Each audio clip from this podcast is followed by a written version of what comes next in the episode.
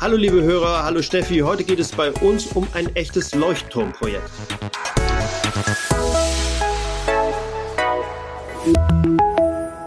Das sagen wir ja gerne mal, wenn es sich um besonders fortschrittliche und wegweisende Vorhaben dreht, die leuchtende Vorbilder für die Zukunft sind.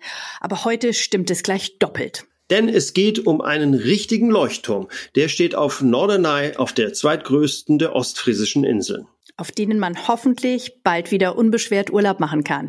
Wenn die Feriengäste zurückkehren, können sie auf der gesamten Insel mit schnellem LTE mobil ins Internet. Denn wir haben noch vor Corona, Ende 2019, den großen Norderneyer Leuchtturm mit neuen LTE-Antennen ausgestattet. Damit ist der Lückenschluss geschafft. Alle 6000 Einwohner von Norderney und über 500.000 Feriengäste im Jahr sind jetzt per LTE mit dem Festland verbunden. Für all diese Menschen bedeutet das einen Riesenfortschritt. Oder auch ein Riesenfortschritt. Wie diese Inseln überhaupt mit Mobilfunk angebunden sind, erklärt uns unser Kollege Thomas Fanasch. Er ist in der Region der Kommunalbeauftragte der Telekom und der Ansprechpartner für Städte und Gemeinden, wenn es um Mobilfunk geht. Generell recht gut. Wir haben heute 16 Mobilfunkanlagen auf den Inseln mit GSM und LTE und wir werden zwei Standorte, die wir heute nur mit GSM ausgestattet haben, mit LTE ausrüsten. Und einer dieser Standorte ist der berühmte backsteinfarbene Leuchtturm auf Norderney. Hier haben wir die GSM-Antennen, die bisher nur Telefonieren und Kurznachrichten ermöglicht haben, durch drei moderne LTE-Antennen ersetzt, die über eine Richtfunkstrecke mit dem Festland verbunden sind. Von dort aus werden die Daten dann ins Glasfasernetz der Telekom eingespeist, ohne dass ein Kabel durchs empfindliche Wattenmeer gelegt werden muss. Genau. Ich war ja bei der Montage selbst dabei und ich kann euch sagen, das war schon ziemlich spektakulär. Wir haben in 25 Meter Höhe gedreht. Das heißt, wir sind mit den Technikern aus einer Turmluke rausgeklettert und dann auf einem Außengerüst hinter den Technikern hergegangen. Dort haben wir uns auf ziemlich schmalen Brettern bewegt und es war sehr, sehr windig. Ich habe seitdem einen Mordsrespekt vor unseren Mobilfunkmonteuren, die solche Jobs erledigen. Die Aktion drohte dann auch noch zu scheitern, weil es einfach zu windig war. Nach einer knappen Stunde hatten wir aber Glück. Der Wind flaute ab und die Jungs haben dann die Antenne innerhalb von fünf Minuten ausgewechselt. So eine Antenne wiegt übrigens rund 23 Kilo. Und dann bei Wind und Wetter so einen Trumm aufzustellen, das ist schon eine ganz enorme Leistung. Diese Jungs gehören seitdem zu meinen Helden des Alltags.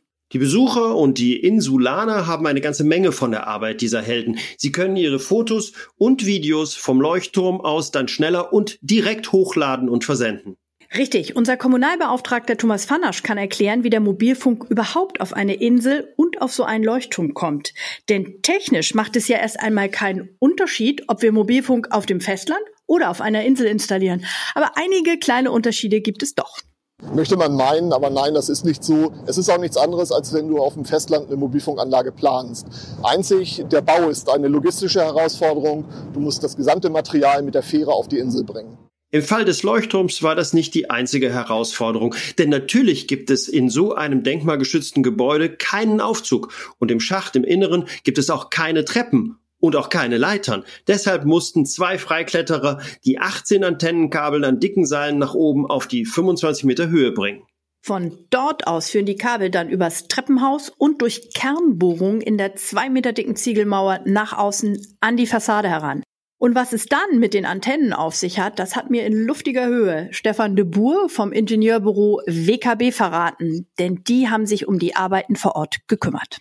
Ja, hier hängen die alten GSM-Antennen, die bauen wir ab, die werden getauscht durch die, gegen die neuen äh, LTE-Antennen. Also die kommen runter, neue Antenne ran. Sie werden wieder farblich angepasst, weil wir hier Auflagen hatten vom Denkmalschutz in, äh, in dunkelbraun, äh, damit man das nachher am Leuchtturm selber nicht so sieht.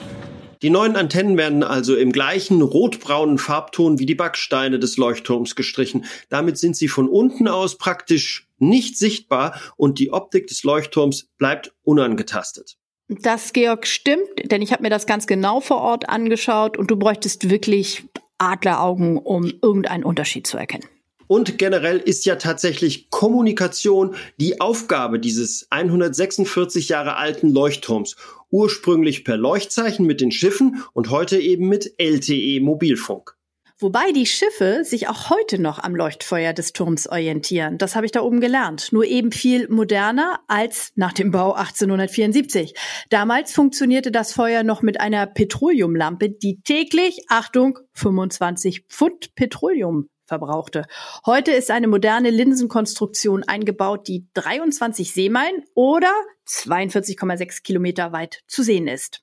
Ich sehe schon, Steffi, du bist gut im Stoff und auch im Seemannsgarnstricken unterwegs. Zwei Fragen müssen allerdings am Ende nochmal geklärt werden. Sind die ostfriesischen Inseln denn nun flächendeckend mit LTE versorgt? Und wie sieht es in Zukunft mit 5G aus? Also, um die Menschen auf den ostfriesischen Inseln tatsächlich flächendeckend mit LTE zu versorgen, bräuchten wir noch zwei zusätzliche Standorte, einen auf Spiekeroog an der Ostseite und einen weiteren auf Borkum. Das hängt nicht zuletzt von den Genehmigungen ab, auf die wir noch warten. Aber wir sind optimistisch, dass wir das in absehbarer Zeit hinbekommen. Und für 5G ist auch auf den ostfriesischen Inseln schon alles vorbereitet. Das ist bei allen unseren aktuellen Mobilfunkprojekten so. Hier hat unser Kommunalbeauftragter Thomas Fanasch gute Nachrichten. 5G haben wir zurzeit noch nicht geplant für Norderney. Was ich dir allerdings sagen kann, ist, wir bereiten unsere Standorte ja auch schon auf 5G vor. Das heißt, die sind 5G ready, sodass wir, wenn es dann soweit ist und die Einschaltung erfolgt, nochmal hier wieder einen Termin machen, lade ich euch ein, machen wir gemeinsam nochmal einen Dreh. Die Einladung nehmen wir natürlich gerne an. Und wir laden euch demnächst wieder ein zu einer nächsten Ausgabe unseres Podcasts. Bis dahin sagen wir Tschüss und bleibt gesund. Tschüss.